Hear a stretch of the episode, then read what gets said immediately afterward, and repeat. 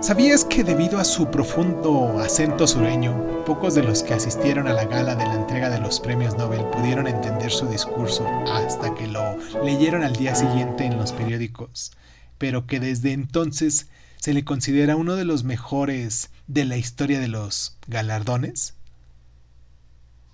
A William Faulkner se le considera la mejor voz literaria del sur norteamericano.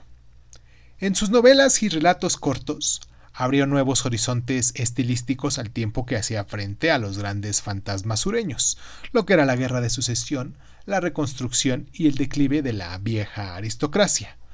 Faulkner nació y creció en Mississippi, escenario además de mayor parte de su obra, miembro de una familia destacada y bien situada socialmente, cuyas raíces en este estado se remontaban a varias generaciones, ya que su abuelo fue un coronel confederado de la Guerra de Secesión y una leyenda local.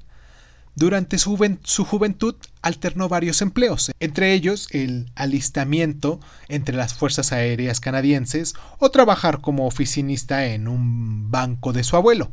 Entretanto, trataba de darse a conocer como poeta.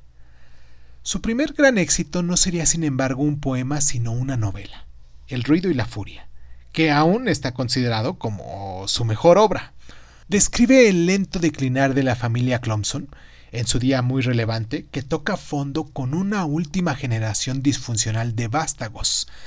El suicida Quentin, la promiscua Cady, el odioso Jason y el discapacitado mental Benji, Faulkner emplea el monólogo interior como técnica narrativa durante toda su obra y rechaza cualquier noción de, trama temporal.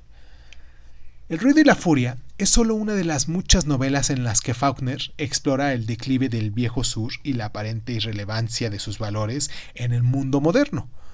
Muchas de sus obras comparten un mismo escenario, el ficticio condado Yoknapatawpha, en Mississippi y numerosos lugares y nombres propios saltan mm, de aquí para allá entre sus páginas.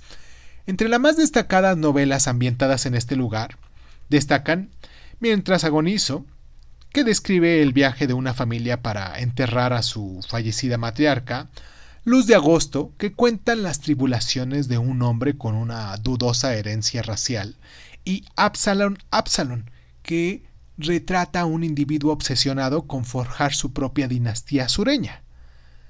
Las obras de Faulkner son famosas por su complejidad temática y narrativa. Frases absurdamente largas que se ahogan en adjetivos, monólogos interiores, giros temporales, múltiples narradores, a menudo poco fidedignos, claro. El camino del lector está plagado de espinas, pero el resultado final de estas técnicas es un cuerpo narrativo que explora el sur con mayor profundidad que ningún otro autor. Faulkner recibió por ello el Premio Nobel de Literatura en 1950. Murió en Viejalia, en Mississippi, 12 años después.